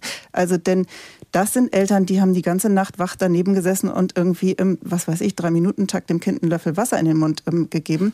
Ähm, das können aber nicht alle Eltern und das können auch nicht alle Kinder. Und irgendwann passiert was. Mhm. Also und ich glaube, das ist tatsächlich im Moment der Alltag. Irgendwann passiert was, Frau Dr. Gennewein. Sind wir soweit? Herr Dr. Sasse sagt so etwas nicht ohne Grund. Herr Dr. Sasse hat eine Intensivstation mit schwer herzkranken Kindern, angeborenen Herzfehlbildungen, postoperativen Kindern. Wir können hier nicht mehr alles operieren, weil wir keine Intensivbetten haben. Die MAH hat in der Regel in der Kinderheilkunde die Hälfte der Intensivbetten geschlossen. Bei uns sieht es ganz ähnlich aus wenn Herr Dr. Sasse das sagt, hat das seinen Grund. Und wenn ich mit meinen Kollegen spreche, und das wird nie öffentlich, ganz kann ich Ihnen sagen, wenn ich mit meinen Kollegen spreche und sie mir berichten von einem Gutachten, das sie für X, Y oder Z schreiben, dann muss ich sagen, ja, es ist halt so. Und da muss ich nicht schönreden. Auch wenn das natürlich sehr beunruhigend ist für die Eltern. Ähm, da kann ich die Eltern nur auffordern, gehen Sie demonstrieren. Fahren Sie nach, nach Berlin. Es sind 10,7 Millionen Kinder hier in Deutschland. Da sollte es eigentlich möglich sein, eine Million vor das BMG zu bringen und zu demonstrieren. Dann wird sich was tun. Die Eltern sind ganz schlecht organisiert untereinander und deswegen tut sich nicht, die Kinder haben keine Lobby in Deutschland. Das muss man einfach ganz klar sehen und deswegen passiert das. Ja. ja. Ja, das glaube ich, wenn die Eltern protestieren, dann kommen die möglicherweise auch zu Ihnen vor den Gesundheitsausschuss. Hören Sie das, was wir jetzt in den letzten drei, vier Minuten gehört haben, zum ersten Mal? Nein, höre ich nicht zum ersten Mal. Und der Kollege Sasser hat ja auch seine Aussage äh, relativiert. In Zahlen ist am Konjunktiv, es könnten äh, Kinder sterben. Es ist aber alarmierend, diese Situation. Und diese Situation müssen wir ernst nehmen. Äh, nur äh, protestieren wird jetzt auch keine Fachkräfte äh, auf einmal in die Kinderklinik schwemmen oder in die Praxis schwemmen. Das ist etwas, was wir mittelfristig jetzt erreichen müssen, dass die Lukrativität in der Pädiatrie zu arbeiten, egal ob Arzt oder Ärztin oder als Pflegekraft, besser wird. Und äh, ich kann nur wiederholen, was ich schon eingangs gesagt habe. Wir haben die ersten Schritte gemacht. Wir haben doch jetzt die Pädiatrie als erstes genommen in der Geburtshilfe, als wichtige Reformschritte auf den Weg gebracht. Das muss man auch so erkennen. Äh, die anderen Punkte kommen ja jetzt alle noch. Äh, das ja. ist wichtig, dass wir diese Schritte jetzt gemeinsam gehen. Proteste werden jetzt nicht mehr Fachkräfte verursachen, sondern wir müssen jetzt sehen, wie wir jetzt in dieser Notfallsituation oder Notsituation gemeinsam durch diese Krise kommen. Und hier sind wichtige Weichen äh, schon gestellt worden, damit es auch für die Zukunft besser wird. Das finde ich sehr, sehr lobenswert, Herr Professor Ullmann. Und ich denke auch, Herr Lauterbach hat das wirklich auch erkannt, dass in der Kindermedizin etwas geändert werden muss. Jetzt ist es aber so, dass wir ein DRG-System, das Fallpauschalensystem haben, da nimmt man 400 Millionen weg, weil man davon ausgeht, dass zu wenig Pflege rausgerechnet wurde. Aber Fakt ist doch, dass man jetzt die Pflege separat vergütet und deswegen die 400 Millionen notwendig sind. Dann Fakt ist, dass das, Entschuldigung, dass ich so unterbreche, Fakt ist, dass das DRG-System nächstes Jahr nicht gilt. Da wird äh, jetzt. Das System müssen Sie bitte einmal erklären kurz. Es wird, äh, wir haben ein Gesetz auf den Weg gebracht, das bereits im Bundestag verabschiedet worden ist, dass wenn die Leistungen der Kinderklinik, das schaffen die problemlos zwischen 80 und 100 Prozent. Ich war heute noch in einer Kinderklinik hier in Würzburg. Das schaffen sie problemlos, kriegen sie das ganze Geld auch bezahlt, auch wenn Sie jetzt nur 80 oder 90 Prozent arbeiten. Auf dem Niveau von 2019 und da sind wir plus, schon defizitär. Plus plus 270 Millionen Euro. Die nicht in der Kindermedizin alleine ankommen, sondern die auf den Kinderdiacis verteilt werden. Nein, Und das ist nicht wahr. Das, ist, äh, das läuft über den sogenannten Inflationsausgleich, weil es, die Preise können wir natürlich von 19 nicht nehmen, sondern es wird einen Zuschlag geben zu 2019 für 2023. Möglicherweise werden wir diese Fachfragen äh, eben auch im sozusagen fürs Gewissen unserer Hörerinnen und Hörer nicht endgültig diskutieren können. Ich würde ja. gerne noch einmal Hans-Jürgen Hunschede ähm, auf den Sender nehmen, der uns aus Bremen erreicht hat. Herr Hunschede, guten Abend. Guten Abend. Was können Sie beitragen zu unserer Diskussion? Äh, ich habe keine Lösung, aber ich habe eine Anmerkung. Ich äh, frage mich allmählich, in welchem Land ich denn jetzt lebe, wo wir so viele Mangelerscheinungen haben. Wir haben Fachkräftemangel, wir haben Ärztemangel, wir haben Pflegemangel, wir haben Medikamentenmangel. Äh, es geht eigentlich nur um Profit. Profit und Rendite. Und da sind die Krankenkassen ja ganz vorne. Ähm, Herr Lauterbach hat ja gesagt, Geld wäre da. Wir müssten es nur vernünftig einsetzen. Warum passiert das nicht?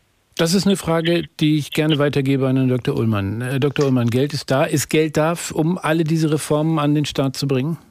Ich denke, wenn wir über eine Milliarde Euro im Gesundheitswesen pro Tag ausgeben, äh, glaube ich, das alleine zeigt schon, dass genug Geld dabei ist. Wir haben, wir haben eines der teuersten Systeme der Welt aber sehr ineffektiv. Mhm. Und äh, das ist das Frustrierende an der Sache. Wir haben gut ausgebildete Fachkräfte, die frustriert sind, aus dem System herausgehen.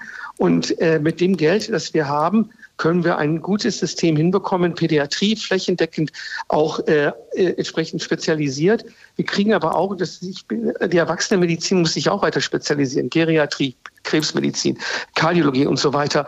Äh, da müssen wir sehen, dass auch weniger stationäre Therapien durchgeführt werden, sondern mehr ambulante Therapien. Und hier ist ja vor allem auch eine Erwachsenenmedizin besonders wichtig, denn das sind die Kostentreiber. Und hier können wir gemeinsam mit den Ländern hier wirklich die Strukturreformen, die notwendig sind im System, umsetzen, ohne dass das System unnötig teurer wird. Herr Unschede, als Sie angerufen haben, eben haben Sie gesagt, in welchem Land lebe ich denn? Was ist denn Ihre Antwort auf diese Frage? Meine, ja, meine Antwort? Ja. Herr Hunschedes Antwort. Weil wenn Geld genug da ist und es nicht sinnvoll eingesetzt wird, dann muss man sich natürlich fragen, wo wird es denn eingesetzt? Und wenn ich dann anschaue, was sich die Krankenkassen alles leisten und äh, wie sie ihre Ausschüttungen zum Jahresende äh, vollziehen, dann muss ich sagen, da stimmt irgendwas im System nicht. Mhm. Äh, um jetzt ein bisschen auszuholen, ich bin 40 Jahre lang im Lean Management und Quality Management für ein amerikanisches Unternehmen der Automobilindustrie tätig gewesen, wo es darum geht, Bestände zu führen, äh, sinnvoll äh, Produktionen anzulaufen und so weiter. Äh, da geht es, wenn es darum geht, Profite zu machen. Und wenn wir das im Gesundheitswesen nicht schaffen, nur weil wir dann eben Renditen und äh, Profite abschöpfen wollen, dann stimmt im System was nicht. Herr Hunschede, vielen Dank, dass Sie sich gemeldet haben und mitgemacht haben in unserer Diskussion heute Abend. Wenn das System nicht stimmt und wir haben niemanden von den Krankenkassen in unserer Runde heute, ähm, Frau Dr. Schulz als Kinderärztin in Hamburg, ist es leicht, den Stab über die Kassen zu brechen. Aber letztendlich sind es diejenigen, die auf das Geld im System gucken müssen. Wie schauen Sie auf diese Diskussion? Nun, natürlich müssen die Krankenkassen auch verantwortungsvoll mit ihren Mitgliedsbeiträgen umgehen. Und das ist natürlich ganz wichtig. Aber ich glaube, es ist einfach ein gesamtgesellschaftliches ähm, oder man muss es eben gesamtgesellschaftlich auch sehen, ähm, es muss einfach der Gesellschaft auch es wert sein, also unser Gesundheitssystem und jetzt hier für die Diskussion heute Abend insbesondere die ähm, medizinische Versorgung von Kindern und Jugendlichen. Und ich glaube, am Ende muss sich eine Gesellschaft daran messen lassen, wie gut sie mit ihren Kindern und Jugendlichen umgeht. Und ähm, die sind, also kosten viel Zeit, kosten viel Geld können nicht, dürfen nicht wählen. Und trotzdem, also brauchen sie all unsere Aufmerksamkeit und ähm, haben eben wirklich ein Recht auf eine hervorragende Bildung und eine hervorragende medizinische Versorgung. Vielen Dank. Ich würde gerne fünf vor zehn in unsere Schlussrunde einsteigen. Nochmal eine Frage, die ich bitten würde an alle unsere Expertinnen, Experten und Gäste einmal zu beantworten. Nämlich wir haben viel gesprochen über die Krise, in der wir uns befinden, was das Gesundheitssystem angeht. Wir haben gestartet bei der Medikamentenkrise. Wir haben gesprochen über die vollen Praxen und ähnliches und die belasteten Kliniken. Ich würde gerne, und da fange ich an bei Dr. Agnes Gennewein, der Vorständin des Kinderkrankenhauses auf der Bult in Hannover, die Frage stellen, was ist Ihr Fazit dieser Runde, Frau Gennewein, aus dieser Krise, die wir jetzt beschrieben haben in den letzten 90 Minuten? Welche Chancen erwachsen daraus? Ich nehme Herrn Professor Ullmann als jetzt politischen Vertreter in dieser Runde so wahr, dass er viel Kenntnis hat über die Problematiken über die kurzfristige Problematik RSV und Influenza jetzt, über die Epidemie, aber auch viel Kenntnis über die langfristige Problematik der Kindermedizin. Und es freut mich, dass so offen und transparent zu hören, auch zu hören, dass es hier ein Problem gibt. Weil das ist ja erst einmal notwendig, dass die Politik erkennt, hier ist ein Problem, das wir lösen müssen, das wir angehen müssen und vielleicht eben auch anders angehen müssen als der Rest der Medizin, denn hier haben wir auch keine Mengenausweitungsthematik. Und äh, das, der Rest aus dieser Runde, ja, es erschüttert mich von den Anhören, äh, Anrufern zu hören, dass es wirklich so ist, wie ich es hier auch wahrnehme. Ja, wir müssen hier was ändern, ist dann das Fazit. Ich glaube, wir sollten vielleicht hier kurzfristig auch Signale empfangen, und zwar wichtige kurzfristige Signale. Ähm, zum Beispiel ein RSV-Bonus für die Kinderkliniken. Die haben keinen Corona-Bonus bekommen. Es sind nur 16 Kinderkliniken in Deutschland. Die haben während der ganzen Corona-Pandemie ganz viel geleistet und gemacht und keinen Corona-Bonus bekommen. Ich sage Ihnen, das ist bei uns jeden Tag Thema. Warum wir nicht? Ich habe zwei Briefe nach Berlin geschickt. Einmal haben wir eine Antwort bekommen, einmal nicht. Ähm, da das wäre ein ganz kleiner, es bräuchte nicht viel Geld. Es braucht keine 250 Millionen für eine, wie eine Corona-App, sondern es braucht ganz, ganz wenig. Dann hätten wir hier ganz andere Laune und Stimmung. Herr Dr. Ullmann, welche Chancen erwachsen aus Ihrer Sicht aus dieser Krise? Ich denke, die heutige Sendung hat ja klar gezeigt, wie die Notlage gerade in der Pädiatrie aussieht, sowohl stationär wie ambulant, wie die Versorgung noch unzureichend ist. Äh, für mich ist als Politiker und auch als äh, erwachsene Mediziner, also ich bin ja Internist, äh, wichtig, dass wir eine bedarfsgerechte und hochwertige Versorgung in Deutschland haben. Das sind die ersten Schritte in der Politik äh, jetzt gestartet worden. Auch im Besonderen, gerade in der Pädiatrie ist es ja ganz wichtig. Und ich hoffe, das ist meine Hoffnung, da arbeite ich auch als Politiker dran, dass Bund, Länder aufeinander zukommen, wie wir die Versorgung äh, verbessern und äh, es geht jetzt hier, äh, sage ich auch als Politiker ganz klar, nicht nur um das Geld, sondern wie die Arbeit aussieht, äh, wie man in diesen Hamsterrädern äh, weniger Hamsterrad arbeitet. Die Anerkennung ist auf jeden Fall da. Die Probleme sind vielschichtig, nicht nur in der Pädiatrie, sondern auch in anderen Bereichen. Aber ich sage auch nochmal hier explizit, Kinder sind etwas Besonderes, da haben wir eine besondere Verantwortung. Es geht um ihre Gesundheit und ich weiß nicht, wer das jetzt gesagt hat, Frau äh, Gennewein, glaube ich, hat das gesagt, auch die Bildung ist da ganz wichtig, denn die Kinder sind unsere Zukunft.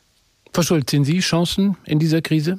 Ja, ich sehe durchaus Chancen. Also genau so ein Abend wie heute trägt natürlich dazu bei, die Probleme zu benennen und ähm, auch dafür zu werben, ähm, auch ähm, vielleicht gemeinsam zu überlegen, ähm, wie die Lösungen aussehen können.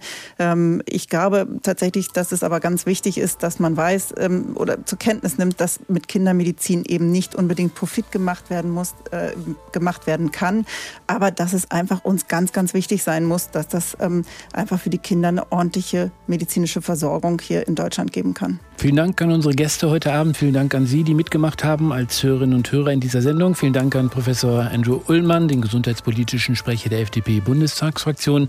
Dank auch an Dr. Agnes Gennewein, die Vorständin des Kinderkrankenhauses auf der Bult. Und Dank an Charlotte Schulz, die Kinderärztin und Sprecherin des Berufsverbandes der Kinder- und Jugendärzte in Hamburg. Auch morgen wieder eine Redezeit von Wilhelmshaven bis Lubmin. Wie gut ist der Erdgasplan in den norddeutschen Küsten?